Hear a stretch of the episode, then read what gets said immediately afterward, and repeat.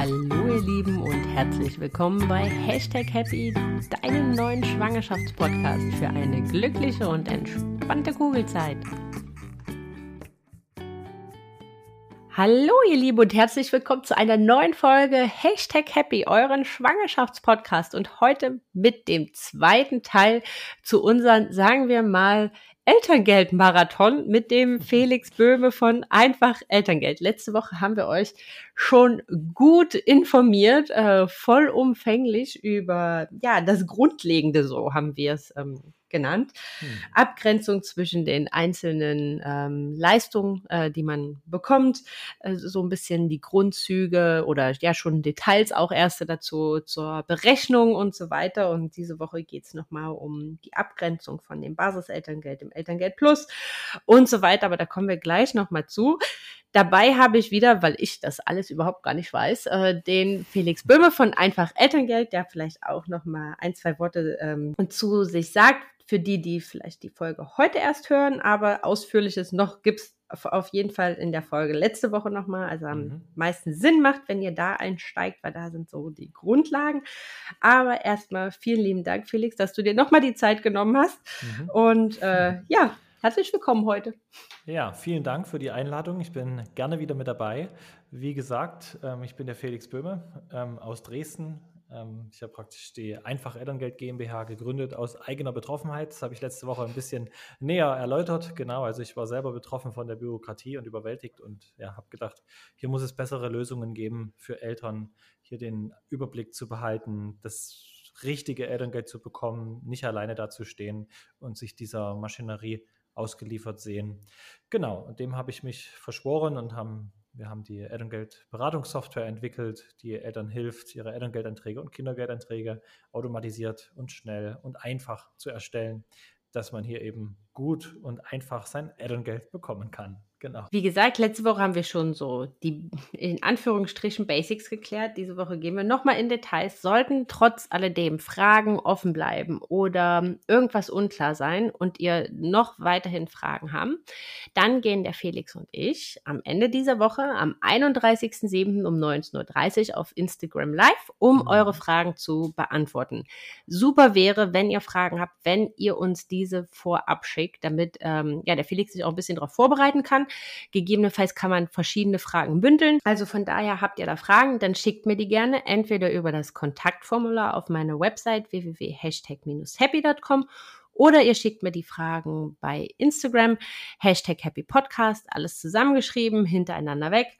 Und ähm, dann nehmen wir das entsprechend mit auf um damit äh, ja hoffentlich so wenig wie möglich Fragezeichen am Ende offen bleiben. Auch zu dieser Folge gebe ich mir Mühe, das Ganze kurz und knapp zusammenzufassen in einem PDF. Wie auch letzte Woche, ähm, ja, wird das wahrscheinlich schwierig, das diesmal auf einer Seite zu schaffen. Also von daher, äh, vielleicht ist diesmal etwas länger, aber da halt nochmal das Wichtigste so zusammengefasst. Das bekommt ihr, wenn ihr euch für den Newsletter anmeldet ähm, oder mir schreibt. Und ja, sollte euch das gefallen, was ich hier mache, äh, dann würde ich mich riesig freuen, wenn ihr den Podcast abonniert auf Spotify oder auf iTunes ähm, und im besten Fall noch bewertet. Das hilft mir, dass ich von anderen werdenden Mamas gefunden werde ja. äh, und dass ich äh, ja das Ganze hier mit euch weiterhin teilen kann. So, aber so viel zur Einleitung. Diese Woche geht es genau nochmal um den Bezugszeitraum, dann die Abgrenzung Basiselterngeld und Elterngeld Plus dann den Einfluss des Mutterschaftsgeldes, diverse Dazuverdienstmöglichkeiten. Wir gehen nochmal auf den Partnerschaftsbonus ein und auf so den ein oder anderen Spezialfall, wie was ist mit Bitunternehmern, Gesellschaftern, Geschäftsführern, Richtern und so weiter. Und auch nochmal die steuerlichen Auswirkungen. Also wir haben wieder volles Programm, Felix. Hui, ja. das ist ein tolles Programm, ja. ja. Aber es soll möglichst hilfreich sein, dass man hier wirklich ähm, richtig gute Sachen mitnehmen kann. Das ist das Ziel. Richtig. Genau, mhm. und wir versuchen auch wieder das so einfach und verständlich wie möglich zu machen. Immer. Für alles andere, wenn wir das nicht schaffen, dann ist einfach der Gesetzgeber daran schuld. Ganz genau. Oder die Live-Session einfach dafür benutzen. Mhm. Richtig, um da halt nochmal Fragen zu stellen, wenn irgendwas unklar ist. Mhm. Ich würde sagen, wir starten, was meinst du, mit der Abgrenzung zum Mutterschutzgeld, was das für einen Einfluss auf den Bezugszeitraum hat? Hm, ich, Oder macht was anderes mehr Sinn? Hm, ich würde einfach vielleicht mal anfangen, generell zum Bezugszeitraum und dann enden wir vielleicht, oder mittendrin wird der Mutterschaftsgeld ähm, Einfluss kommen. Genau. Genau, dann machen wir das so. Mhm. Ja, also es ging ja letzte Woche um den Bemessungszeitraum, so nennt der Gesetzgeber das praktisch. Das ist der Vergleichszeitraum vor der Geburt. Also Elterngeld ist ja eine Entgeltersatzleistung. Es ersetzt ein vorgeburtliches Einkommen im Bezugszeitraum. Das ist nämlich der Zeitraum, in dem man dann diese Entgeltersatzleistung bekommt. Ja, das ist sozusagen das große Ganze, das wir uns jetzt anschauen, die Zeit nach der Geburt. Wie bezieht man denn jetzt Elterngeld? Und da ist es so, ähm, hat der Gesetzgeber folgende Möglichkeiten vorgegeben aktuell. Nämlich, dass beide Elternteile 14 Monate Basiselterngeld zur Verfügung haben. Das sind praktisch 14 Monate. Da muss man als allererstes wissen, dass man Elterngeld für Lebensmonate des Kindes beantragt. Was heißt Lebensmonat? Das heißt, ähm, wenn das Kind jetzt zum Beispiel am, ich sage jetzt mal, 15. Juli geboren ist, dann ist Lebensmonat 1 vom 15. Juli bis 14. August. Lebensmonat 2 vom 15. Juli bis äh, 15. August bis 14. September und so weiter und so fort. Lustig wird es dann, wenn es am 31. geboren ist oder wenn 29. Februar oder sowas. Aber alles gut, es sind ganz einfache Fristenberechnungen. ähm, ja. Auf jeden Fall sollte man dieses, dieses Lebensmonatsprinzip, so nennt man das, im Blick haben, wenn es um den Bezugszeitraum geht. Denn man beantragt praktisch diese 14 Monate nach den Lebensmonaten. So, das erstmal ganz grundsätzlich vorweg. Das Basiselterngeld ist praktisch das normale, das hohe, diese 65 Prozent, maximal die 1800, mindestens die 300 Euro, ähm, was hier Eltern bekommen können. Da empfehle ich einfach, sich das mal vorher mit einem kostenfreien Elterngeldrechner auszurechnen, wie viel das ist. Können Sie, kann man auch den von unserer Seite verwenden. Der ist meiner Meinung nach ein sehr guter und schneller, mit dem man das wirklich sehr genau und gut ausrechnen kann. Ähm, und dann Verlinke ich euch auch nochmal in der Folgenbeschreibung. Es ist einfach-elterngeld.de, aber ich packe euch das auf jeden Fall doch mal in die Shownotes. Mhm. Genau, und wir haben wirklich versucht, einen Rechner zu machen, mit dem man das möglichst schnell und einfach machen kann, weil ich war auch mit dem den Rechnern, die es bislang online gab, nicht so ganz zufrieden. Genau. Ähm, und jetzt hat man diese 14 Monate Basiselterngeld und die kann man theoretisch erstmal beliebig untereinander verteilen unter den Partnern sozusagen. Also jeder kann sieben nehmen oder der eine nimmt acht, der andere sechs, der eine zehn, der andere vier maximal jedoch 12,2. Denn im Elterngeldgesetz heißt es, wer Elterngeld beantragt, muss mindestens zwei Monate nehmen, darf maximal zwölf Monate nehmen. Eine Ausnahme ist hier nur für Alleinerziehende, die dürfen die 14 Monate komplett nehmen. Also die dürfen mehr als zwölf Monate Basiselterngeld beantragen. Also es kann im Prinzip, wenn's, wenn, äh, gut, Mama und Papa gibt es ja immer, aber mhm. wenn Mama und Papa quasi noch zusammenleben, kann jetzt nicht einer sagen, er nimmt die 14, also er nimmt die vom Partner mit, sondern da geht mhm. dann nur 12. Ganz genau. Ganz genau. Mhm. Deswegen nennt man diese zwei zusätzlichen Monate auch die Partnermonate, die man nicht mit mhm. den Partnerschaftsbonusmonaten verwechseln sollte. Dazu kommen wir später noch. Ja. Genau. Also es sind die 14 Monate, die man hier erstmal grundsätzlich hat. Ähm, mein, oder ja, fangen wir mal so an. Ähm, es gibt noch eine Besonderheit für diejenigen Eltern, die Mutterschaftsgeld beziehen, also für die Mütter, die Mutterschaftsgeld beziehen. Das hatten wir letzte Woche ausführlich behandelt, was das Mutterschaftsgeld mhm. ist und wie hoch das ist. Und man bekommt das ja mindestens acht Wochen nach der Entbindung. Manchmal ein bisschen länger, manchmal sogar sehr viel länger. Zum Beispiel, wenn man Mehrlinge hat oder eine Frühgeburt hatte. Genau. Und ähm, im Elterngeldgesetz heißt es, Lebensmonate des Kindes, in denen die Mutter Mutterschaftsgeldleistungen bezieht, gelten als Basiselterngeldmonate. Das ist eine sogenannte Gesetzesfiktion. Gegen die kann man sich nicht wehren. Das ist einfach so. Das mhm. muss man mhm. akzeptieren. Das heißt, wenn ich jetzt ein ganz einfaches Beispiel mache, nehmen wir den 15. Juli geboren und ich beziehe jetzt bis, ähm, ich sag mal, 10. September Mutterschaftsgeld, dann ist Lebensmonat 1 und 2 in Anführungszeichen infiziert mit Mutterschaftsgeld. Das heißt, hier muss die Mutter Basiselterngeld wählen und das Mutterschaftsgeld wird auf das Elterngeld angerechnet. Und es ist in der Regel ja höher als das Elterngeld, mhm. sodass man hier nicht wirklich de facto Elterngeld bekommt. Ne? So, okay. jetzt gibt es aber auch Aber es gilt auf die, sorry, dass ich unterbreche, mhm. aber es zielt auf die, auf die Mutterschafts- oder auf den Zeitraum des Mutterschaftsgeldes nach der Geburt ab. Nicht auf vorher, ne? Die sechs Wochen vor der Geburt ja. sind da außen vor. Genau, die sind außen vor, ja. weil ähm, ja, die Elterngeld bezieht man praktisch erst nach der Geburt. Genau. Nach der, Geburt. der Zeitraum mhm. vor der Geburt ist da nicht relevant. Genau. Und jetzt kann es aber sein, dass ähm, wenn der Mutterschutz länger geht, Ne? Zum Beispiel, wenn das Kind ein paar Tage vor dem errechneten Termin kommt, dann bekommt man ja die Differenztage vor der Geburt hinten dran, sodass man acht Wochen plus ein paar Tage hat, dass man ganz schnell auch in Lebensmonat drei noch Mutterschaftsgeld bezogen hat. Und dann muss man auch im Lebensmonat drei hier das Basiselterngeld beantragen. Kommt man leider nicht drum rum. Es kann mhm. manchmal total blöd sein für Eltern, wenn zum Beispiel der Partner zwölf Monate nehmen wollte, aber jetzt hat die Mutter mhm. aber drei Monate zwingend, dann kann der nur elf nehmen. Oder wenn die Mutter längst mögliche Elterngeld Plus nehmen möchte, dann kann die das bei Mutterschaftsgeldbezug in der Regel nur bis mhm. Lebensmonat 22 machen. Also man ja, hat nicht okay. 24 Monate, wovon viele ausgehen, sondern es geht mhm. dann nur bis Lebensmonat 22. Hintergrund ist, dass man in Lebensmonat 1 und 2 Basis nehmen muss. Dann hat man noch 10 Monate Basis übrig, die man dann aufteilen kann in 20 Monate Elterngeld Plus. Kommen wir dann auch nochmal drauf. Mhm. Ähm, und es sind halt nur noch 20 übrig, das heißt bis Lebensmonat 22. Und wenn jetzt Lebensmonat 3 auch noch Basis sein muss, dann hat man nämlich nur noch neun Basismonate übrig, die man halt in 18 Elterngeld Plus Monate aufteilen kann, sodass man dann nur bis Lebensmonat 21 Elterngeld Plus beantragen könnte. Genau. Das ist noch so ein bisschen tricky, das muss man mm. im. Hinterkopf haben. Aber unser Elterngeldrechner zum Beispiel, der berücksichtigt das, der fragt einen ganz genau, wie lange der Mutterschutz geht. Und wenn man das richtig einträgt, dann wird das entsprechend angezeigt und dann sind die praktisch blockiert mit Basis. Kann man nicht okay. wählen. Ne? Oder unsere Software mhm. kann das natürlich auch. Genau. Und ähm, das ist sozusagen der erste Schritt. Ich würde als allererstes erstmal schauen, welches Basiselterngeld habe ich denn jetzt schon wegen dem Mutterschaftsgeld verbraucht und wie viel habe ich jetzt übrig. Genau.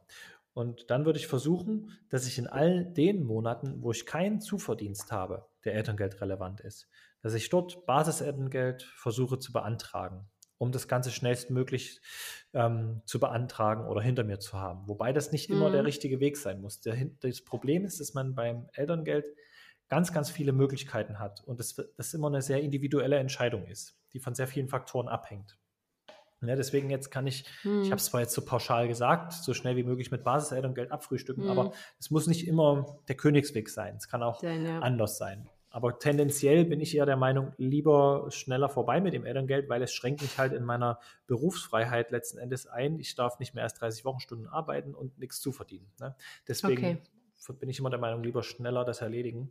Aber es gibt auch Konstellationen, wo ich dann das mit Elterngeld Plus empfehle. Aber da kommen wir am besten auch jetzt dazu, was ist denn eigentlich Elterngeld Plus? Geld wurde, Plus, richtig, wurde, genau. Das wurde praktisch 2015 eingeführt und der Name ist ein bisschen irreführend, meiner Meinung nach, weil hm. Elterngeld Klingt nach mehr, ne? Ganz genau, das suggeriert ein Mehr, ja, und das ist es aber leider nicht und das finde ich total schade, weil hier hat man eigentlich Potenzial gehabt, das ähm, wirklich ein Mehr zu geben für die, die sich für eine längere Betreuung zum Beispiel entscheiden oder für einen Zuverdienst.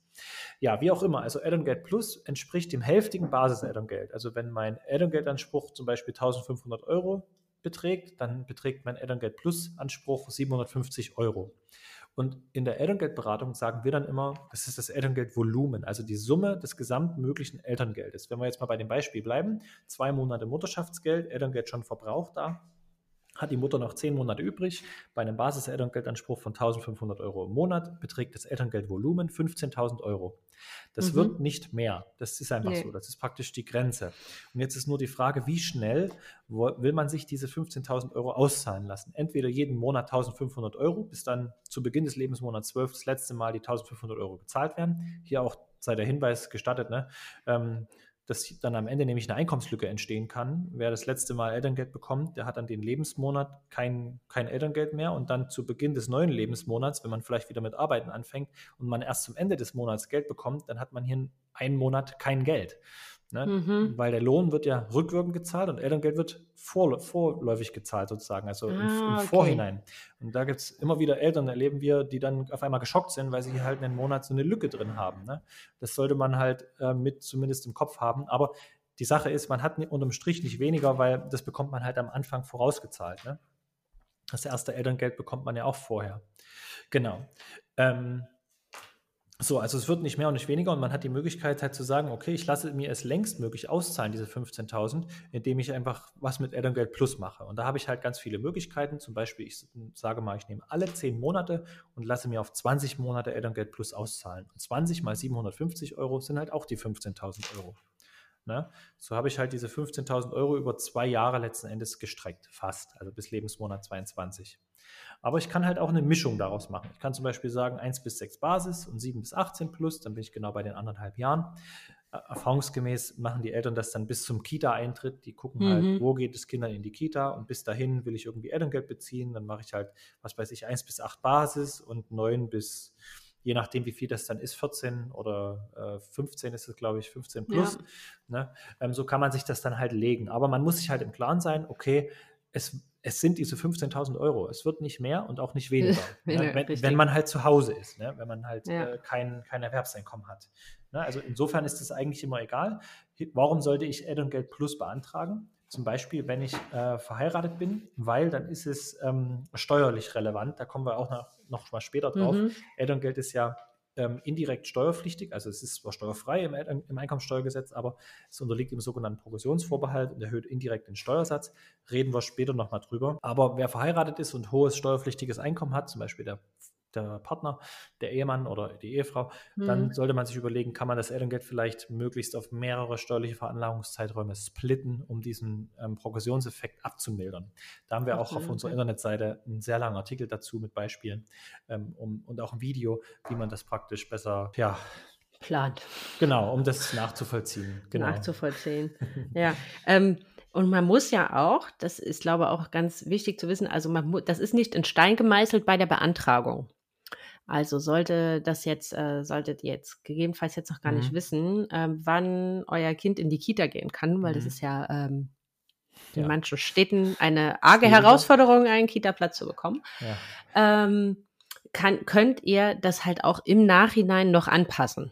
Ne? Also Mhm. das ist äh, ab dem Moment, wenn man das halt absehen kann, dass sich das vielleicht noch länger hinzieht, kann Mhm. man oder dass man eher schon äh, einen Platz halt bekommt, kann man das halt auch entsprechend dann halt anpassen lassen. Mhm. Ja, vielleicht sage ich da gleich was dazu. Also Mhm. das mit den Änderungen des Elterngeldbezugszeitraumes während des Bezugszeitraumes ist gar nicht so ähm, ohne. Also man sagt, eine einmalige Änderung ohne Angabe von Gründen ist jederzeit möglich, aber nur für Lebensmonate, die noch in der Zukunft liegen. Mhm. Ja, also man muss sich wirklich klar sein, ich kann jetzt nichts mehr rückwirken, wo ich schon Geld bekommen habe, da irgendwie was ändern. Außer, und das ist die einzige Ausnahme, rückwirkende Änderung geht nur, wenn ich aus einem Elterngeld Plus Monat einen Basismonat mache. Bleiben wir mal bei meinem Beispiel. Die Mutter nimmt ähm, Lebensmonat 1 und 2 Basis und 3 bis 22 Elterngeld Plus. Und jetzt kriegt sie ein Jobangebot ab Lebensmonat 19, ähm, was sie nicht ausschlagen möchte. Und das Kind, die Betreuung ist auch schon Mhm. ist, ist praktisch ist alles Gesichert. geklärt. Genau. Mhm. Dann kann sie rückwirkend sozusagen bei der Elterngeldstelle beantragen, formlos mit einem Schreiben. Manche sind auch ganz entspannt und dann geht das per E-Mail, aber nicht alle. Ähm, da kann man sagen, die Lebensmonate drei bis sechs möchte ich jetzt anstatt plus in Basis. Dann bekommt man diese vier Monate sofort ausgezahlt und ähm, der Bezugszeitraum wird entsprechend äh, äh, eingekürzt. Das funktioniert für rückwirkend. Aber ansonsten sind nur Monate, die noch in der Zukunft liegen, änderbar. Änderbar, alles klar. Mhm.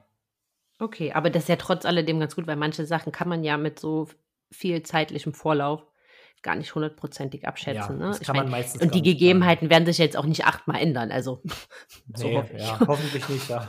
Kann schon passieren, aber Aber so hofft man jetzt einfach mal nicht. Ne? Aber ich glaube, das ist halt ganz gut auch nochmal so dieser Unterschied zwischen Basis und Plus und das Plus nicht wirklich Plus heißt, sondern halt einfach nur ein Plus mehr an Zeit. Ganz genau. Es ist ein Mehr an Zeit und ein weniger an Geld, ja. Aber in der Summe Richtig. ist es nicht mehr. Ja. So, für wen lohnt sich Elterngeld Plus? Da gibt es eigentlich, Ja. kann man sehr gut einschränken, nämlich für diejenigen, die sagen, ich bin sowieso möglichst lange zu Hause ohne Einkommen und möchte aber möglichst jeden Monat Geld haben und vielleicht hat auch noch mein Partner hohes steuerpflichtiges Einkommen. Für die sollten auf jeden Fall Elterngeld Plus beziehen. Oder diejenigen sollten sich über- Elterngeld Plus überlegen, die schon vor dem ersten Geburtstag des Kindes wieder eine Erwerbstätigkeit beginnen wollen, ja, also erwerbstätig sein wollen. Die sollten Elterngeld Plus in Betracht ziehen, aus einem einfachen Grund, weil, und das ist der wirklich der große Vorteil beim Elterngeld Plus, dass man eben hier etwas dazu verdienen kann, ohne dass sich das Elterngeld Plus erstmal kürzt. Aber das hängt ganz genau von dem vorgeburtlichen Einkommen ab. Also man kann pauschal sagen, man kann das hälftige vorgeburtliche Nettoeinkommen beim Elterngeld Plus dazu verdienen. Aber das ist eine sehr komplexe Berechnung. Wie viel das brutto bedeutet, das kommt auf den individuellen Fall drauf an. Okay. Ähm, einfach mal, um das zu verdeutlichen, wenn ich jetzt zum Beispiel 3000 Euro brutto habe vor der Geburt, durchschnittlich in diesen Mhm. zwölf Monaten, dann beträgt mein Elterngeld, wenn ich ganz normal gesetzlich sozialversichert bin, Steuerklasse 1 bin oder 4, dann beträgt mein Elterngeld 1196 Euro. Mhm. Das heißt, ich kann knapp 600 Euro netto anrechenfrei dazu verdienen. Ähm, 600 Euro netto sind wiederum. Ah, nee, Entschuldigung, das heftige vorgeburtliche Netto. Ich war jetzt, bin jetzt durcheinander Mhm, gekommen. ja. Das, das Elterngeld Plus sind die 600 Euro. 100 Euro, genau. Ja, ja, das Elterngeld Plus sind die 600 Euro. Und das hälftige vorgeburtliche Netto beträgt in dem Fall, ja, also wenn das Elterngeld 1196 Euro beträgt, das, Eltern, das Basis-Elterngeld, Mhm. dann ist das netto 1840 Euro. Das heißt, 920 Euro kann ich hier netto dazu verdienen. Und hier kommen Zu aber, Okay. Genau, ohne dass sich das Elterngeld verkürzt. Mhm. Aber was das in Brutto bedeutet, weil ich bekomme ja einen Bruttolohn. Das ist, die- das ist die Mhm. Herausforderung. Hier muss man dann die 21% Sozialversicherungsbeiträge und Steuern hochrechnen. Das kann niemand im Kopf machen. Deswegen haben, wir einen, deswegen haben wir auch einen Zuverdienstrechner erstellt in unserer Software, der das praktisch kann. Ich würde jetzt mal schätzen, das sind irgendwas zwischen 1200, 1300 Euro brutto, die man hier praktisch dazu verdienen kann. Ne? Okay. eine gute Sache. Und das beantwortet auch die Frage, zum Beispiel, kann ich einen Minijob während des Elterngeldbezuges Ja. ohne Kürzung ausüben? In der Regel ja, wenn man vorher halt normal verdient hat, in Anführungszeichen, sage ich mal. Ne? Da ist Okay. das Problem.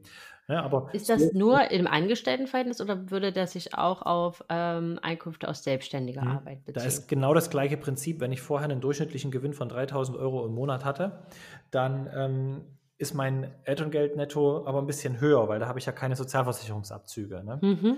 Das heißt, da müsste man halt schauen, da sind nur die Steuern abgezogen. Da hat man wahrscheinlich ein ähm, vorgeburtliches Netto von um die 2500 Euro. Das heißt, da darf ich ähm, die Hälfte von 2500 Euro sind 1250 Euro netto dazu verdienen. Da sind wir bei plus Steuern wahrscheinlich bei 1500. Ne? Okay. Das rechnet aber unsere Zuverdienstrechner sehr ähm, konkret aus und auch in der Beratung nutzen wir natürlich den, weil das im Kopf zu Ja, machen klar. ist nahezu unmöglich. Ne? Aber man kann sich merken, das hälftige vorgeburtliche Netto. Und das findet man auch auf dem ähm, Elterngeldbescheid. Das ist das, das Okay. Elterngeld-Nettoeinkommen. Jedes Bundesland Okay. hat da eigene Bescheide, aber man findet das theoretisch, wenn man ein bisschen versiert ist. Ähm, und davon kann man dann praktisch die Hälfte nehmen und dann weiß man, das kann ich netto fiktiv eben dazu verdienen. Das heißt, fiktiv ähm, das Bruttoeinkommen abzüglich der Mhm. Abzugsmerkmale des Bemessungszeitraums. Ne? Also wenn ich Steuerklasse Okay. gewechselt habe, zum Beispiel nach der Geburt, zählt trotzdem die aus dem Bemessungszeitraum bei der Zuverdienstberechnung. Das Alles ist, klar. Ja, es ist, Ja, das kann sehr verwirrend sein. Deswegen am Auf besten, jeden Fall. am besten den Zuverdienstrechner benutzen, dann macht man auch nichts verkehrt. Ja. Ja. das stimmt. Aber das bezieht sich nur auf die Plusmonate, richtig? Also das kann ich nur Ja. in den Monat machen, wo ich Elterngeld Plus beziehe. Ganz genau, weil während Basis-Elterngeld lohnt sich ein Zuverdienst so gut wie überhaupt nicht, weil das wird sofort angerechnet und das ist Ja. wirklich keine gute Idee, weil der, die Arbeitsleistung verringert sich dann extrem, also der Wert der Arbeitsleistung. Ne? Stell dir mal vor, Okay. du, du bekommst ein Basis-Elterngeld jetzt bei den 3000 brutto von 1196 Euro, gehst aber Minijob 450 Euro Mhm. arbeiten und dann verringert, verringert sich dein Elterngeld um 230 Euro. Dann ist dein Ja. Minijob, wo du arbeiten gehst jede Woche, ähm, 450 klar. minus 230 Euro wert. Und das ist, ja, ob Ja. sich das dann halt lohnt, ist die Frage, weil man ist von zu Hause weg, man muss sich um die Kinderbetreuung kümmern. Und Richtig, dann bekommt genau. man nur 270 Euro oder, oder 320 Euro dafür. Ist halt die Frage. Deswegen, Ob das lohnenswert ist. ja, das würde ich mir wirklich gut überlegen, ähm, beim Basiselterngeld dazu zu verdienen. Manchmal geht es nicht anders, zum Beispiel beim Dienstwagen, da kommen wir dann nochmal drauf kann Mhm. es sich lohnen, aber in der Regel würde ich davon abraten, während Basiselterngeld was dazu zu verdienen. Genau. Das bezieht sich, aber dieses Dazuverdienen bezieht sich wirklich nur auf den Bezugszeitraum des Mhm. Elterngeldes, richtig? Also wenn Mhm. ich jetzt angenommen, ich nehme Elternzeit zwei Jahre, Mhm. aber mein Bezugszeitraum von oder 24 Monate und mein Mhm. Bezugszeitraum von Elterngeld ist aber nur 16 Monate, also Mhm. in den anderen acht Ja. Kann ich trotz alledem Ja, interessiert in welcher Form auch Elterngeldstelle inter- überhaupt nicht. interessiert die Elterngeldstelle nicht. Ganz Das ist, glaube genau. auch nochmal ganz gut zu wissen. Also da Mhm. auch nochmal die Trennung, wenn auch euch die Trennung so zwischen Elterngeld und Elternzeit, das ist, äh, sollte man ganz äh, trennscharf betrachten, Ja. dann hört euch auf jeden Fall nochmal die Folge von letzter Woche an. Ähm, da gehen wir da nochmal intensiver drauf ein, Mhm. ähm, dass da halt, dass man da nicht einfach einen Verständnisfehler äh, im Kopf hat. Mhm. Genau, also die Elterngeldstelle interessiert sich wirklich nur für die Lebensmonate, in denen man Elterngeld bezieht. Und deswegen gibt es ja auch solche großen Gestaltungsmöglichkeiten für Selbstständige, weil die können hier einfach Lücken einbauen in ihren Elterngeldbezug. Zum Beispiel beantragen die Lebensmonat 1 bis 6 Basis und dann einfach lassen sie in 7 eine Lücke ohne Elterngeldbezug und dann von 8 bis 13 zum Beispiel. Und dann haben sie ihre zwölf Monate voll und machen ihre Einnahmen, weil sie ihre Rechnungen legen können, in den Lebensmonat 7, beziehen hier ihre ganzen Einnahmen aus ihrer Arbeit in den Lebensmonaten 1 bis 6 und haben in dem Zeit des Elterngeldbezuges einen Verlust, ja, geben eine Gewinnermittlung mhm. ab für den Zeitraum, wo sie einen Verlust haben, weil sie laufende Kosten haben. Und den Gewinn machen sie aber in Lebensmonat 7. Ja, okay. und das ist eine ja. ganz legale und auch ganz normale Art und Weise, wie man hier den Elterngeldbezugszeitraum bei Selbstständigen gestalten kann.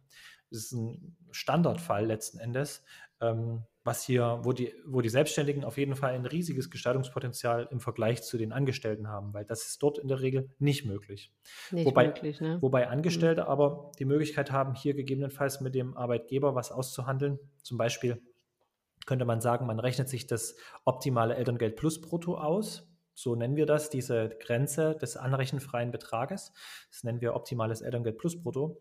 Dass man sagt, als laufendes steuerpflichtiges Arbeitsentgelt, hier auch nochmal Verweis auf letzte Woche, mhm. das laufend steuerpflichtige Einkommen, ähm, wenn man das als optimales Elterngeld plus Brutto hat und, den, und die Mehrvergütung einfach sagt als Quartalsprämie, als Sonderzahlung, ja. dann kann man nämlich das auch anrechenfrei dazu zu bekommen, weil das ist die die Kehrseite der Medaille letzten Endes. Was das Elterngeld im Bemessungszeitraum nicht erhöht, darf es auch im Bezugszeitraum nicht mindern.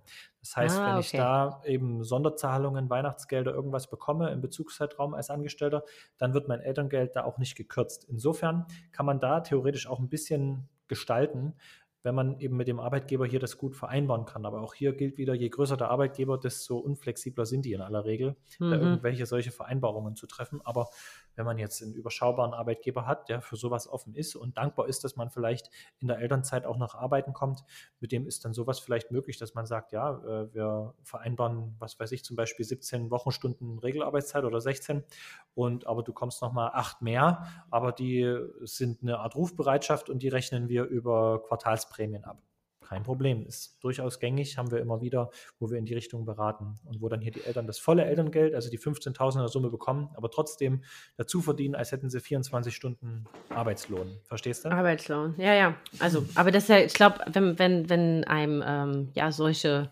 oder wenn bei euch solche Szenarien vorliegen oder ihr mhm. sowas andenkt, ich glaube, dann ist halt so eine Beratung, also persönliche Beratung, äh, beispielsweise mit dir, würde ich da auf jeden Fall empfehlen, dass man da halt nichts äh, verkehrt macht und dass man da halt auch nichts auf der Straße liegen lässt. Nur, hm. ja, ja das, das ich glaube, das ist halt sehr, sehr komplex, ne? Und äh, von daher kann ja. ich euch da nur empfehlen, denn da halt auch eine persönliche Beratung in Anspruch zu nehmen, um halt auch das vollumfänglich das Potenzial halt auszuschöpfen und nicht, hm. dass es nachher an so Kleinigkeiten am Ende ähm, scheitert und man, man was liegen lässt. Ne? Das muss man ja nicht unbedingt. Ja, genau. Es kommen ja genügend Kosten auf einen zu. Auf jeden Fall. Und nichts ist ärgerlicher, als ähm, erhaltenes Elterngeld irgendwie zurückzahlen zu müssen. Also das Richtig. ist wirklich immer sehr ärgerlich. Ne? Wenn es denn halt auch äh, Wege drumherum gegeben hätte, ne?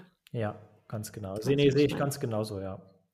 Ja, und beim Bezugszeitraum ist es eigentlich nur noch jetzt dann abschließend dazu zu sagen, dass man halt man hier schauen muss, ob man, womit man fährt, mit Basis oder Plus.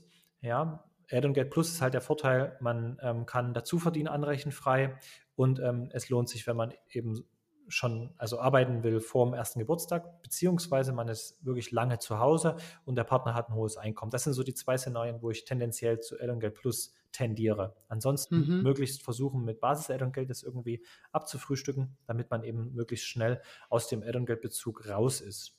Genau. Und dann hat man noch einen Bonus, das, das ist der sogenannte Partnerschaftsbonus.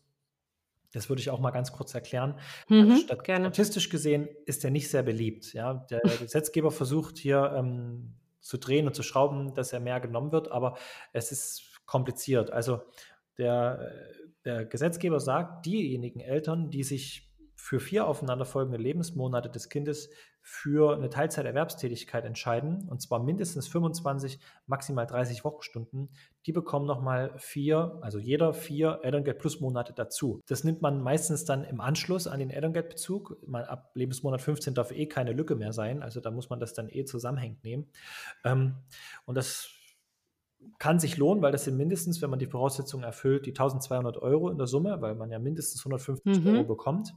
Ähm, aber ja, also es ist extrem bürokratisch, weil man muss die Arbeitszeit nachweisen und da ist zum Beispiel, da gilt wirklich die tatsächlich geleistete Arbeitszeit, nicht das, was vereinbart ist. Also wenn man zum Beispiel eine gleitende Arbeitszeit hat und dann mhm. anderweitig gearbeitet hat, dann entfällt man da sozusagen schon raus. Oder da gibt es auch andere krasse Fälle, die ich echt unglücklich finde, wo man dann zum Beispiel äh, sechs Wochen krank war und dann in Krankengeld gerutscht ist und dann ist man, gilt man nicht mehr als erwerbstätig und nicht mehr als Partnerschaftsbonusmonat berechtigt und sowas. Okay. Also hier muss man wirklich aufpassen.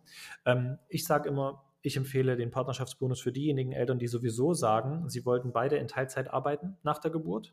Die mhm. sollten das einfach mitnehmen, wenn sie sich in diesem Arbeitszeitkorridor befinden. Oder für diejenigen Eltern, die wirklich sehr gut und einfach und unkompliziert das gestalten können, ihre Arbeitszeit. Zum Beispiel Selbstständige. Die müssen das ja mhm. in Anführungszeichen nur glaubhaft machen, ihre Arbeitszeit. Ähm, ja, da steht die Elterngeldstelle nicht mit der Stoppuhr dahinter. Ne? Mhm.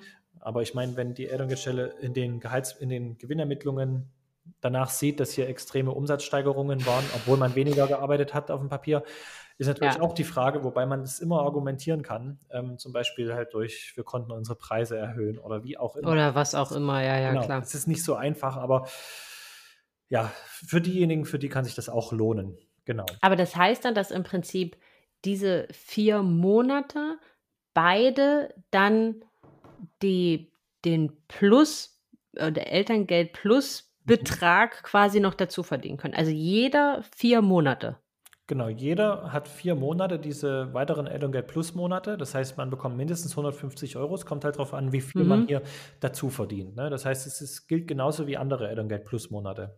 Aber okay. es kann auch extrem verwirrend sein, wenn man vorher schon Elterngeld Plus mit Zuverdienst hat, weil ähm, diese Zuverdienstberechnung, die findet praktisch, es ist praktisch ein Durchschnittswert über alle Elterngeld Plus Monate. So, wenn man nämlich ähm, am Anfang äh, die ersten Elterngeld Plus Monate mit mhm. dem Zuverdienst ähm, hatte, vielleicht am optimalen Elterngeld Plus Brutto und dann auf einmal später den Partnerschaftsbonusmonat macht mit einem höheren Stundensatz, dann erhöht der Partnerschaftsbonusmonat praktisch die Elterngeld, das Elterngeld Plus Einkommen aus den vorangegangenen Monaten und so wird das gegebenenfalls dort angerechnet. Also das muss man sich wirklich gut überlegen und durchplanen.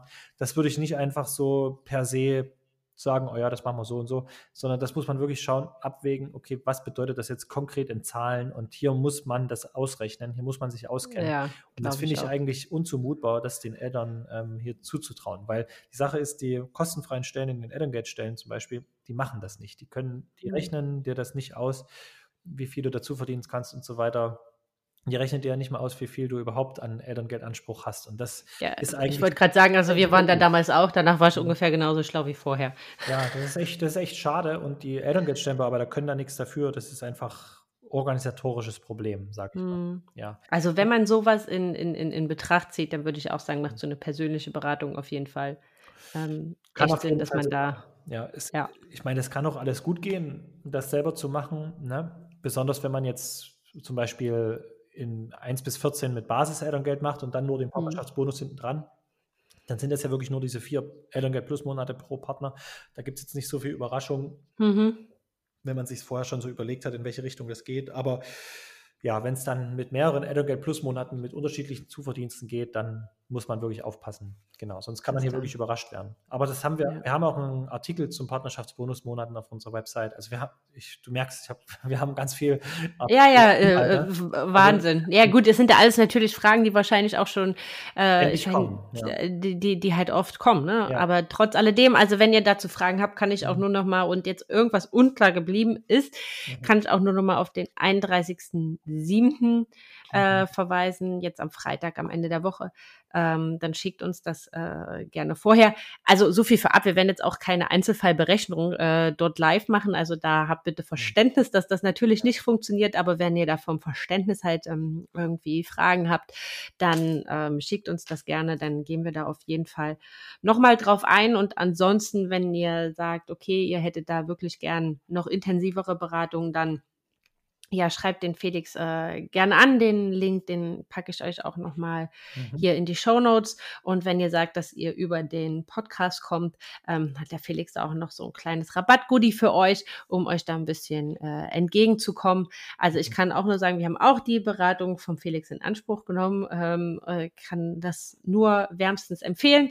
Äh, wir haben uns da immer sehr, sehr gut beraten gefühlt. Also von daher ähm, scheut euch da nicht das lohnt sich mhm. ähm, wirklich, dass man da halt auch nichts liegen lässt auf der Straße, was man denn am Ende, ja, mhm. was man nicht liegen lassen muss. Ja, auf jeden Fall. Und wer das nicht möchte, also wir haben wirklich, wir bemühen uns auf unserer Internetseite alles zur Verfügung zu stellen, was man braucht. Also wir haben so eine Rubrik Wissen und Tipps, da haben wir ganz viele Artikel, Newsbeiträge, wo diese Themen behandelt werden. Wir haben den kostenfreien Elterngeldrechner und wir haben den YouTube-Channel, wo wir auch ganz viele Sachen erklären an Beispielen und äh, ja, da kann man einfach sehr viel schon ähm, gewinnbringend, genau. kostenfrei sich anschauen. Und, ähm, und ich glaube, das ist ja auch schon mal, das ist auch schon so viel wert, wenn man halt einfach mal die Informationen gebündelt und verständlich an einem Ort hat. Nicht an 28 ja. äh, Stellen Fachchinesisch ja. lesen muss und äh, ja, dann am Ende noch äh, auf 28 Blogartikeln oder so weiter und so weiter und so weiter. Also von mhm. daher ist das, glaube ich, schon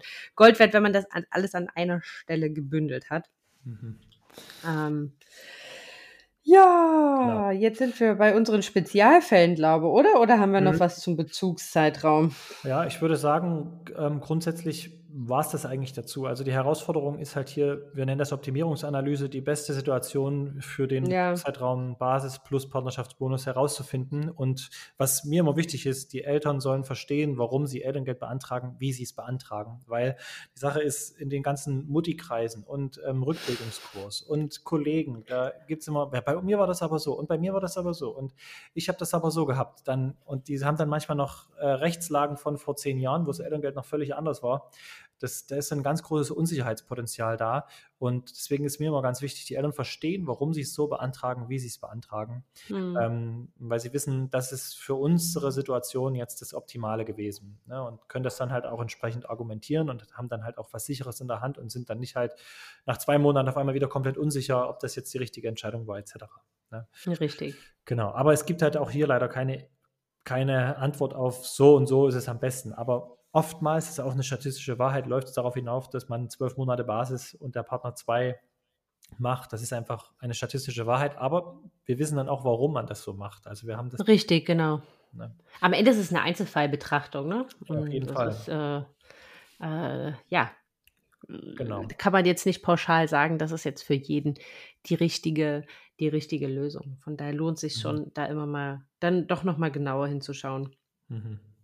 Genau, ja, dann können wir gern zu unseren Spezialfällen kommen. Also ich habe ein paar Kategorien, wo äh, man auf jeden Fall mal hellhörig sein muss, wenn man davon betroffen ist.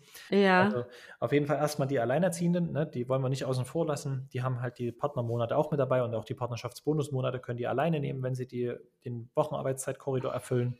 Insofern sind die da nicht benachteiligt. Ja. Das ist mir ganz wichtig noch mit zu erwähnen. Und ähm, ansonsten gibt es hier ähm, noch vielleicht Zuhörer, die verbeamtet sind oder den Richterstatus haben oder sogar Soldaten sind.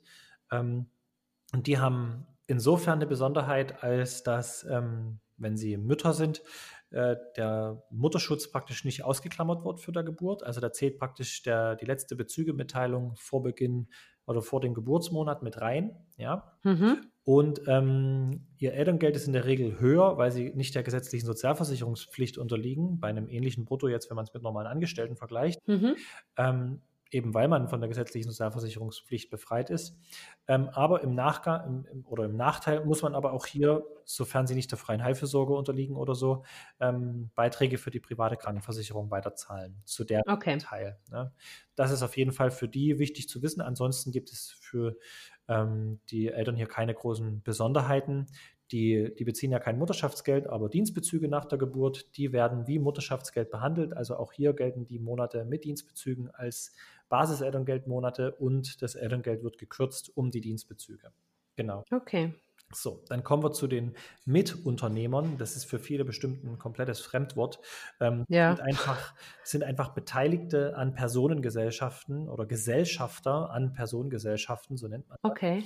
Was sind denn Personengesellschaften? Zum Beispiel GBR, also Gesellschaft am bürgerlichen Rechts, oder OHGs, offene Mhm. Handelgesellschaften, auch KGs oder Partnerschaftsgesellschaften. Also da gibt es sehr viele, auch europäische. Ähm, also die SE zum Beispiel, Salando ist vielleicht bekannt, ist Salando Mhm. SE, das ist eine europäische Mitunternehmerschaft, also europäische Unternehmer, also äh, Personengesellschaft. Und für die gelten besondere Regelungen.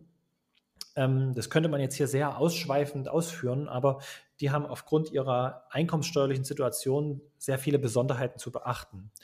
Wenn man ähm, Mitunternehmer ist, würde ich versuchen, ähm, folgende Regelung im Elterngeldbezug zu erwirken, und zwar mit allen Gesellschaftern einen Gesellschafterbeschluss zu ähm, beschließen, in dem man während des Elterngeldbezuges 0% an der Gesellschaft beteiligt ist und keine Entnahmen in der Zeit des Elterngeldbezuges tätigt.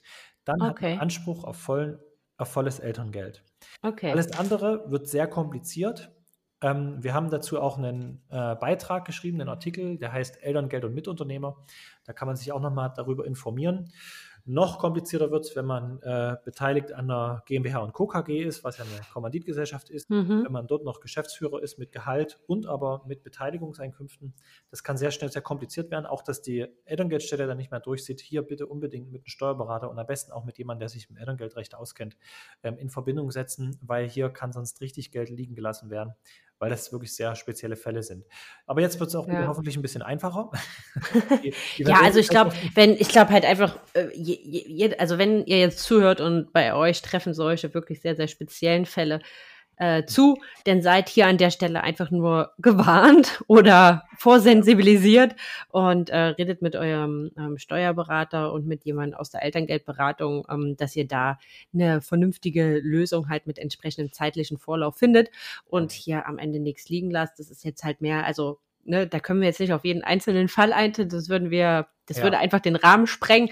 Seht das einfach so ein bisschen als Sensibilisierung, dass Mhm. es da halt äh, ja ein bisschen mehr zu beachten gibt und dass ihr euch da ein bisschen intensiver mit auseinandersetzen müsst. Ja, also eine frühzeitige Planung und ein freundschaftliches Verhältnis mit den Mitgesellschaftern ist hier Gold wert.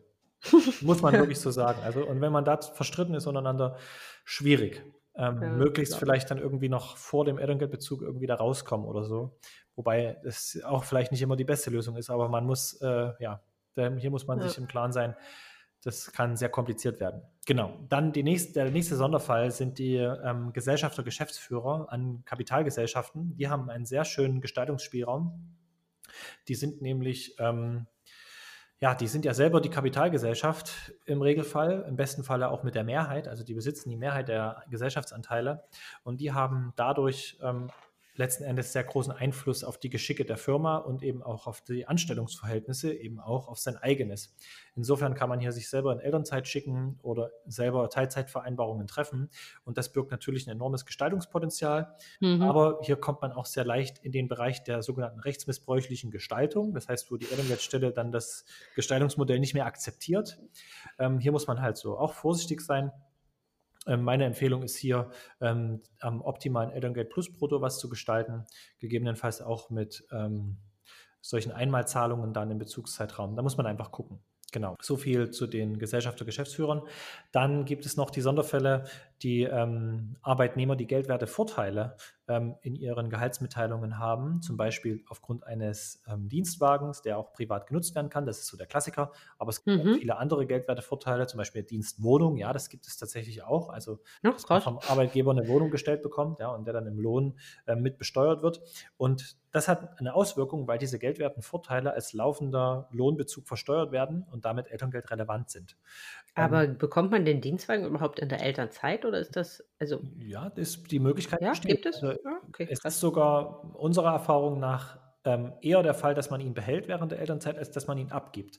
Ah, krass. Wir erleben zwar auch Mütter, die den abgeben, wenn sie zwölf Monate weg sind, aber wir haben genauso auch schon Mütter erlebt, die ihn behalten dürfen während der zwölfmonatigen ähm, Elternzeit.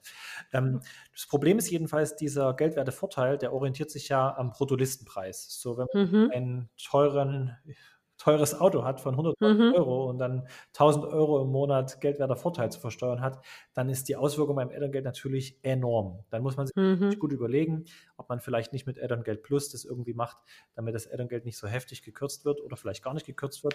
Aber dann muss man halt sich auch immer überlegen, dann dauert es so ewig. Ne? Und man will ja vielleicht auch eher wieder anfangen zu arbeiten. Das Ja. ist immer die Frage, die man dann abwägen muss. Ähm, auf jeden Fall bei, ich sag mal, günstigeren Autos, zum Beispiel irgendwas zwischen 20.000 und 30.000 Bruttolistenpreis, dann kann es sich lohnen, insofern, als dass man ja schauen muss, im Regelfall trägt ja der Arbeitgeber die Kosten für den Dienstwagen. Das heißt, Mhm. Reparatur, Instandhaltung, Ja. ähm, Waschen, Steuern, das sind ja alles Sachen, die man dann in dem Moment auch spart. Ne? Ja. Ähm, und die kann man dann dem Elterngeldverlust gegenüberstellen. Und wenn nämlich der Bruttolistenpreis überschaubar ist, dass die Elterngeldauswirkung, der Verlust beim Elterngeld auch überschaubar ist, dann reicht zum Beispiel auch eine Urlaubsfahrt aus und schon hat man den Verlust beim Elterngeld wieder rein, weil es ja der Arbeitgeber bezahlt. Ne? Das heißt, auch hier den individuellen Fall anschauen, ob sich das lohnt oder nicht und dann gegebenenfalls Elterngeld Plus oder eben doch beim Basis-Elterngeldbezug bleiben und das gekürzte Elterngeld in Anspruch nehmen. Ja, aber ich glaube, das ist nochmal ganz spannend äh, zu wissen, Mhm. weil mir war das so gar nicht bewusst. Ich kannte immer nur so dieses, ah ja, nee, das äh, gebe ich ab, weil, aber klar, wenn man natürlich auf das Auto angewiesen ist und dann für den Zeitraum eine Alternativlösung braucht, ist natürlich wirklich dann halt Gold wert, einfach mal hinzuschauen und zu gucken, okay, lohnt sich das halt wirklich, den abzugeben und dann halt eine Alternativmöglichkeit zu wählen oder findet man da eine Gestaltungsmöglichkeit, dass man das Auto auch behalten kann? Ja, und es gibt auch andere steuerliche Gestaltungsmöglichkeiten da mit einem Dienstwagen. Zum Beispiel, wenn man mit dem Arbeitgeber die Vereinbarung trifft, dass man zum Beispiel die Tankkosten selber trägt, dann mindern die Tankkosten den geldwerten Vorteil pro Monat. Ich sage mal, wenn jetzt Hm. mein geldwerter Vorteil im Monat 300 Euro sind, Auto kostet 30.000 im Bruttolistenpreis und ich tanke für 100 Euro im Monat, das ist schon, da fährt man schon einiges in der Elternzeit, ja, also Mhm. ja, Ja. aber Oma besuchen, Opa besuchen und was weiß ich, irgendwo hinfahren, ne, kann ja durchaus sein. Wenn man das Glück hat, dass man ein Kind hat, was gerne Auto fährt. Ja, manche schlafen ja dort nur ein, ne? Richtig, genau. man schnell auf die 100 Euro. Ähm, dann muss man, dann sieht man dann halt auch in der Gehaltsmitteilung, dass nicht 300 Euro versteuert werden, sondern nur 200. Und dann ähm, ist natürlich auch die Auswirkung beim Elterngeld entsprechend geringer, wobei man aber hier wiederum halt auch die 100 Euro selbst bezahlt hat. Da muss man einfach schauen, was bedeutet das jetzt ganz konkret für uns? Lohnt sich das oder nicht? Aber es gibt ja sehr viele Möglichkeiten, wie man das letzten Endes hier handhabt. Gut zu wissen, Ja, auf jeden Fall. Und Dienstwohnung und sowas, das wird ähm, sehr schnell sehr teuer, weil jetzt eine ortsübliche Miete da im, im Gehaltsmitteilung Mhm. versteuern pro Monat, das hat dann schon eine Auswirkung beim Elterngeld. Genau. Ja, klar, obwohl man dann natürlich auch immer sagen muss, wenn man halt keine Mietkosten hat. Ist wieder was anderes, ganz genau. Also das muss man Ne? halt dann schauen, ob sich das lohnt. Ja, muss man Richtig. ausrechnen. Ja. Also, äh, so, auch so in Köln würde sich das ja schon fast lohnen. Es gibt auch, ja, oder München oder so. Ne? Richtig, genau, München, Hamburg. bekommt man halt kein Elterngeld mehr, sondern hat die Wohnung kostenlos. Also, richtig, genau. Ja, also man muss es sich durchrechnen, genau. Ja, das ist, Ja. also ich glaube, das ist, also das kann man zusammenfassen. Ich meine, das können wir jetzt wahrscheinlich an jedem Punkt sagen, so an so vielen Stellen. Es ist halt deswegen wirklich die individuelle. Betrachtung. Ja, Ja. Genau. Also lasst euch da auch nicht verunsichern. Ich fand das äh, ganz, äh, Mhm. ganz niedlich, dieser Vergleich so bei allen ähm, Mami-Kursen und Rückbildungs. Und Mhm. falls da irgendjemand so ganz vorschmeißt, ja, also äh, hier bei uns ist das, aber ja, ja, kann ja alles äh, so sein, aber das Ja. heißt noch lange nicht, dass ihr was falsch gemacht habt, weil das sind einfach ähm, alles sehr, sehr individu individuelle äh, Betrachtungen und ja. Man weiß nie, was lasst euch da nicht verunsichern. der Fall war. Und Richtig. dadurch, dass es so kompliziert ist, ist man hier auch ganz schnell durcheinander. Und ähm, ja, es ist halt auch extrem steuerlastig. Und wenn man sich auch steuerlich nicht so gut auskennt, ja, dann ist man da sehr schnell dabei, auch mal wirklich Quatsch zu erzählen. Das ist einfach so, leider. Richtig. Ne? Und man Richtig. findet auch im Internet ganz viel Quatsch. Äh, gerade wenn, wenn das altes Zeug ist, ist es meistens nicht mehr aktuell, weil das Elterngeldrecht wurde mittlerweile so oft geändert. Die großen Änderungen in 2012 und 2015, das hat alles sehr anders gemacht. Ja. Ja. Ja. ja, dann kommen wir zum letzten Spezialfall, würde ich sagen. Das sind nämlich die Photovoltaikanlagenbetreiber. Ähm, also diejenigen, die ähm, einen Gewerbebetrieb tatsächlich haben, ähm, in der Form, dass sie Solaranlagen auf dem Dach haben und Strom einspeisen ins öffentliche Netz, dann hat man tatsächlich steuerlich gesehen Einkünfte aus Gewerbebetrieb. Und das ist. Ist das auch, wenn ich das auf meinem eigenen privaten Dach zu Hause habe? Mhm. Also es kommt ja natürlich darauf an, welche Variante man benutzt. Wenn man es komplett privat macht, dass man den Strom praktisch zu 100 Prozent eigen verbraucht, dann ist es kein Gewerbebetrieb. Ja? Okay dann ähm, ist das was anderes. Aber in den meisten Fällen ist es ja mit Einspeisung und Vergütung über den ähm, Netzbetreiber und dann mhm. ist es ein Gewerbebetrieb. Und dann muss man nämlich schauen, aber auch hier ähm, einfach ein ganz einfacher Tipp. Die Eltern sollen einfach versuchen, beim Netzbetreiber ähm, die Gutschriften auf einmal jährlich zu stellen, sofern das geht, und dann einfach an dem in dem Lebensmonat des Kindes, in dem diese Gutschrift kommt von den Einspeisungen, da einfach die Elterngeldlücke zu machen. Das ist aktuell ah. so möglich, weil es gilt das Zuflussprinzip beim Elterngeld. Und mhm. man einfach, ich sag mal, da kommt jetzt die Gutschrift am, mache ich mal ein Beispiel, am 30.08. Das Kind ist am 15. Ähm, 5. geboren. Das heißt, ich nehme in dem Lebensmonat 15.08. bis 14.09. die Lücke. Beziehe da kein Elterngeld, weil da kommt die Gutschrift von der Photovoltaikanlage. Ja. Und dann habe ich in okay. den anderen Monaten einen Verlust, weil die Abschreibung und sonstige Kosten der Anlage, Steuerberaterkosten oder was auch immer, die damit anfallen, praktisch einen Verlust generieren. Und die Gutschrift war in dem Monat, wo es die Elterngeldstelle nicht interessiert. Und schon hat man dieses Problem erledigt. Aber auch das muss man vorher wissen. Und das Problem, ja, klar. wenn man sich da zu spät mit beschäftigt, dann hat man nämlich den Salat und dann hat man vielleicht ein gekürztes Elterngeld wegen den monatlichen Gutschriften des Netzbetreibers. Und Richtig, und hat das überhaupt gar nicht auf dem Schirm, dass das überhaupt, also ich muss ganz ehrlich sagen, mir wäre überhaupt gar nicht gewusst, also ich wäre nie auf die Idee gekommen, ja. dass äh, meine Solarzellen auf Dach ja. mein Elterngeld beeinflussen können. Ja, ja, weil man Unternehmer ist und man gilt selbstständig und damit zählt auch das Kalenderjahr vor Geburt. Ne? Das darf man auch nicht vergessen. Ja. Wenn man ein Kind im Dezember bekommt, Dezember 2020, zählt dann auf einmal Januar bis Dezember 19. Im Januar 19 habe ich doch noch nicht dran gedacht, dass ich ein Kind ja. im Dezember 2020 bekomme. Ne? Einfach wie ja. verrückt das äh, auch ist, aber es ist tatsächlich so, ja. Und das hat uns auch schon vor viele äh, verwunderte Augen gestellt. Ja, das kann ich mir vorstellen. Das Wahrscheinlich auch sehr verwundert, die, wenn du, wenn du dann fragst, haben sie eigentlich Solarzellen auf dem Dach? Äh, warum? Die Elterngeldstelle findet das ja heraus letzten Endes durch Vorlage des Einkommenssteuerbescheides. ja, klar, aber, aber ich kann mir vorstellen, man selbst hat das ja gar nicht auf dem Schirm und wenn du dann in der Beratung fragst, haben sie eigentlich Solarzellen auf dem Dach, äh, würde ich halt schon glauben, im ersten Moment etwas verdattert gucken und denken, äh, was hat das eine jetzt mit dem anderen zu tun? Aber okay. Ja, also es ist schon manchmal putzig, aber das wäre nicht das äh, einzige Mal, wo äh, erst beim Elterngeld beantragen auffällt, dass derjenige eine Selbstständigkeit noch hat. Also ja. das passiert schon hin und wieder mal, dass man, warum auch immer, sowas nicht auf dem Schirm hat, dass man ja auch noch einen Gewerbebetrieb hat. passiert. Genau. Oh, wie, also das ist schon echt verrückt. Hm. Ähm, ja, das sind so die Spezialfälle, die, die du ähm, mit einbringen konntest, weil ich hätte die äh, beim besten Willen überhaupt gar nicht auf dem Schirm gehabt. Mhm. Ähm, ja. Sollten euch da jetzt noch andere einfallen, dann äh, schickt mir die gerne. Ja. Äh, dann gehen wir da am Freitag, am 31.07. drauf ein, wenn wir auf Instagram live gehen. Ansonsten sind wir jetzt, glaube ich, so bei alles so rund um Kranken- und Rentenversicherung. Das haben wir ja letzte Woche schon mal so ein Stück mhm. weit angeteasert. Aber ja, wer zahlt das denn in, der, in dem Zeitraum, mhm. wenn man Elterngeld bezieht? Ja, also die Kranken- und Pflegeversicherungsbeiträge sind, wenn man gesetzlich ähm, krankenversichert ist, ist man praktisch beitragsfrei versichert. Es wird von der Solidargemeinschaft praktisch getragen. Ähm, das ist toll. Und die Kindererziehungszeiten in der Rentenversicherung die trägt ähm, der Bund. Okay. Da bekommt man also da sind wir, mhm. ja, da sind wir auch letzte Woche, glaube ich, ein bisschen detaillierter darauf eingegangen. Ja. Ähm, also wenn ihr da nochmal reinhören wollt, dann hört auf jeden Fall in die letzte Woche nochmal rein. Auf jeden Fall wird das ähm, weiter getragen. Da mhm. braucht ihr euch keine Gedanken machen. Wie ist das bei Selbstständigen? Aber bei denen ist das ja meist eh, das ist ja eh äh, dann halt mhm. selbst getragen, sowohl Kranken- als auch Renten und andere Sozialversicherungen. Ganz genau. Ganz genau. Hier kommt es auf den Versicherungsstatus drauf an. Wenn man ähm, freiwillig gesetzlich oder eben privat versichert ist, muss man meistens weiter selber zahlen. Und ähm, in der Rentenversicherung ist man eh raus in aller Regel, kommt drauf an. Manche ja. Berufe sind pflichtversichert oder man hat Versorgungswerk oder so, da ist nochmal was anderes.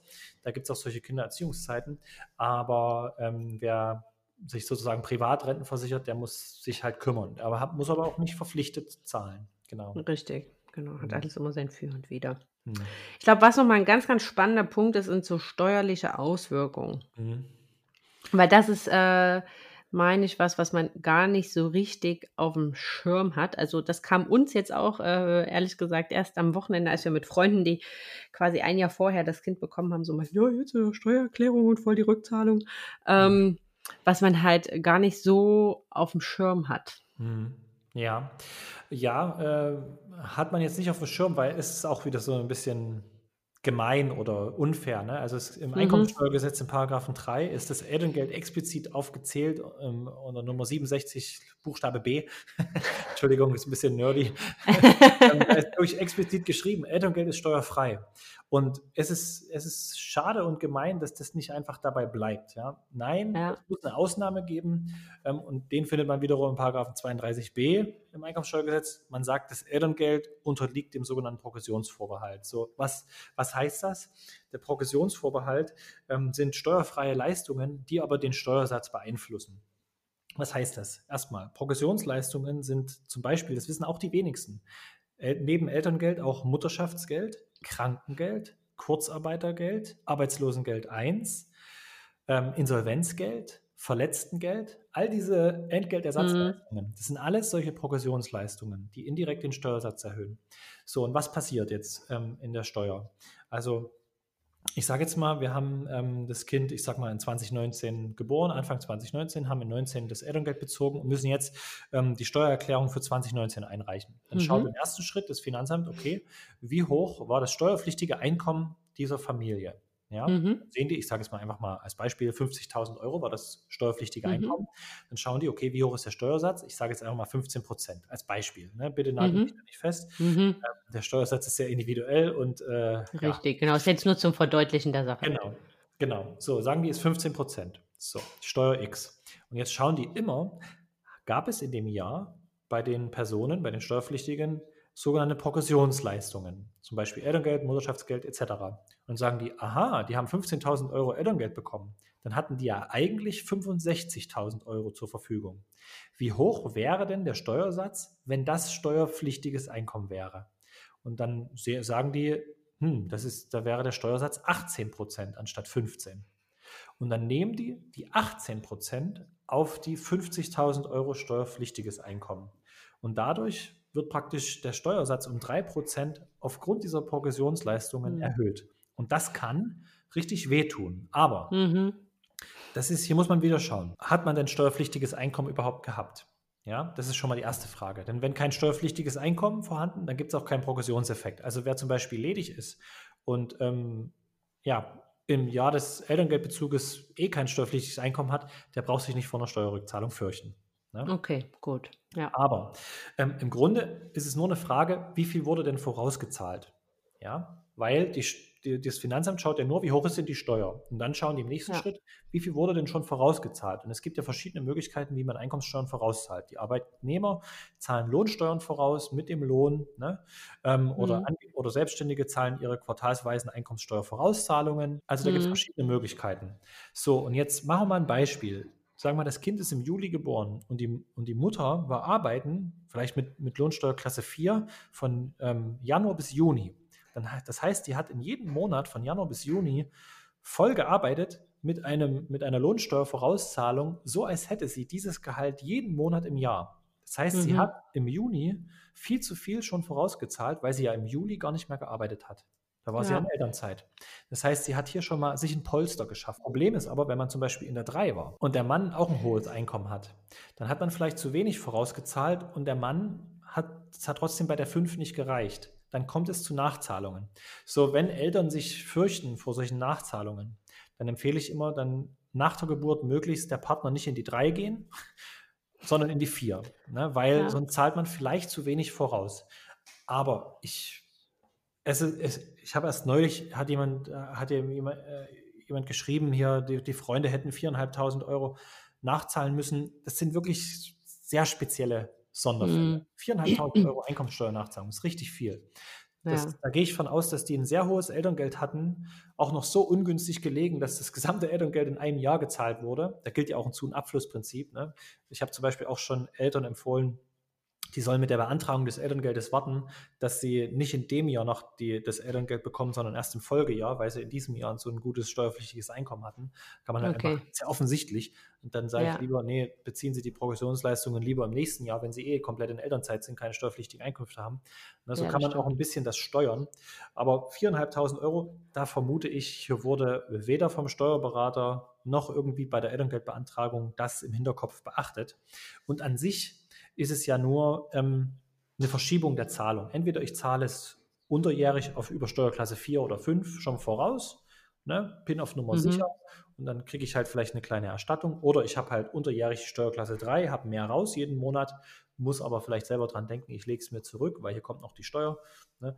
Also im Grunde muss man hier einfach nur das im Blick haben. Da ist schon mal, ist schon mal die halbe Miete und dann vielleicht das sich einfach dann in die 4-4 wechseln. Also ich glaube einfach, auch da können wir jetzt halt keinen ähm, ja, pauschalen Tipp ja, für, für euch alle geben. Einfach, ja. es geht eher mehr darum, euch dafür zu sensibilisieren, darüber mhm. nachzudenken und halt vielleicht solche Sachen, ähm, was du halt meintest, ne, die Beantragung mhm. dann halt ein bisschen zu ziehen und so weiter. Ja. Also wenn ihr da das Gefühl habt, dass das für euch relevant ist, dann ähm, ja, beschäftigt euch da entweder halt selbst sehr intensiv mit oder holt euch da halt professionelle äh, Beratung vom Steuerberater beispielsweise, ja, dass ihr da. Es gibt auch keinen Rechner, es gibt auch keinen Rechner im Internet, der einen Progressionsvorbehalt ausrechnet. Ist mir ja. Nicht ja, ja, das ist halt, glaube ich, alles, weil es halt auch einfach sehr, sehr individuell ist. Ne? Aber wenn man jetzt halt einfach da so ein bisschen, da jetzt bei euch die Alarmglöckchen angehen und ihr denkt, oh ja, das könnte äh, etwas sein, was ähm, für uns äh, ja von Relevanz ist, dann mhm. holt euch da auf jeden Fall professionelle Beratung, nicht, dass es dann am Ende eine böse Überraschung gibt. Am Ende, wenn man das weiß, ist ja auch schon wieder was, ne? Da kann man sich halt drauf vorbereiten, aber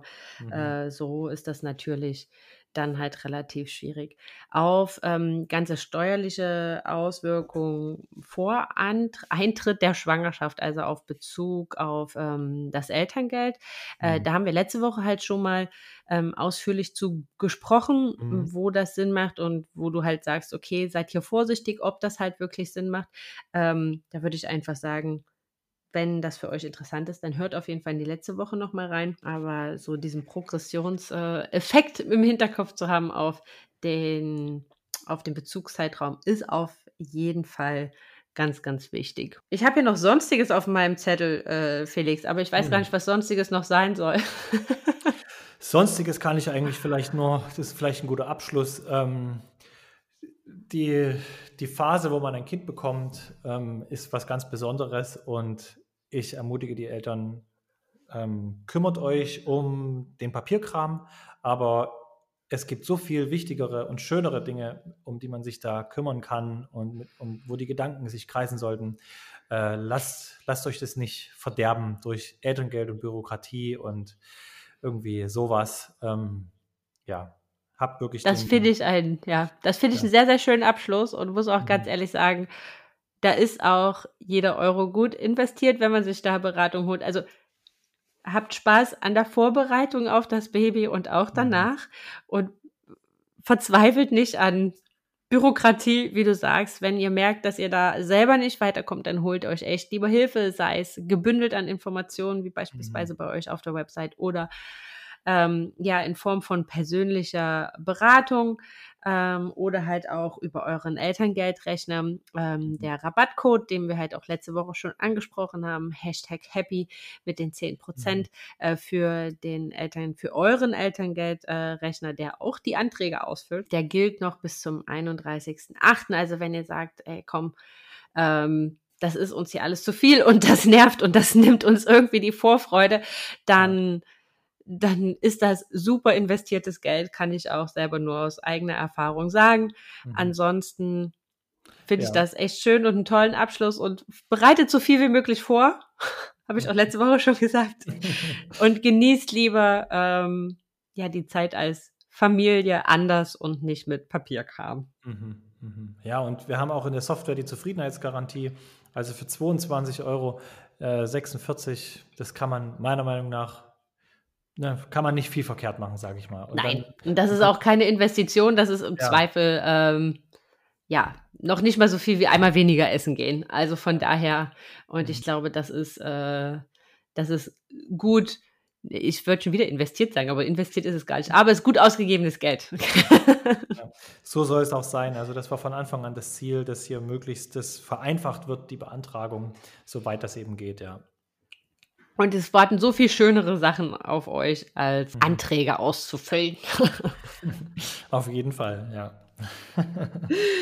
ähm, man hat so schon schlaflose Nächte, da braucht man nicht noch äh, Anträge, um die man sich dann auch noch Gedanken Richtig, macht. die man mit müden Augen dann dazu noch ausfüllen muss. Ne? Das kommt ja dann äh, noch dazu. Also ihr, man muss auch ganz ehrlich sagen, ne? und das ist jetzt auch überhaupt gar nicht irgendwie, ähm, aber man hat dafür auch überhaupt gar keinen Kopf.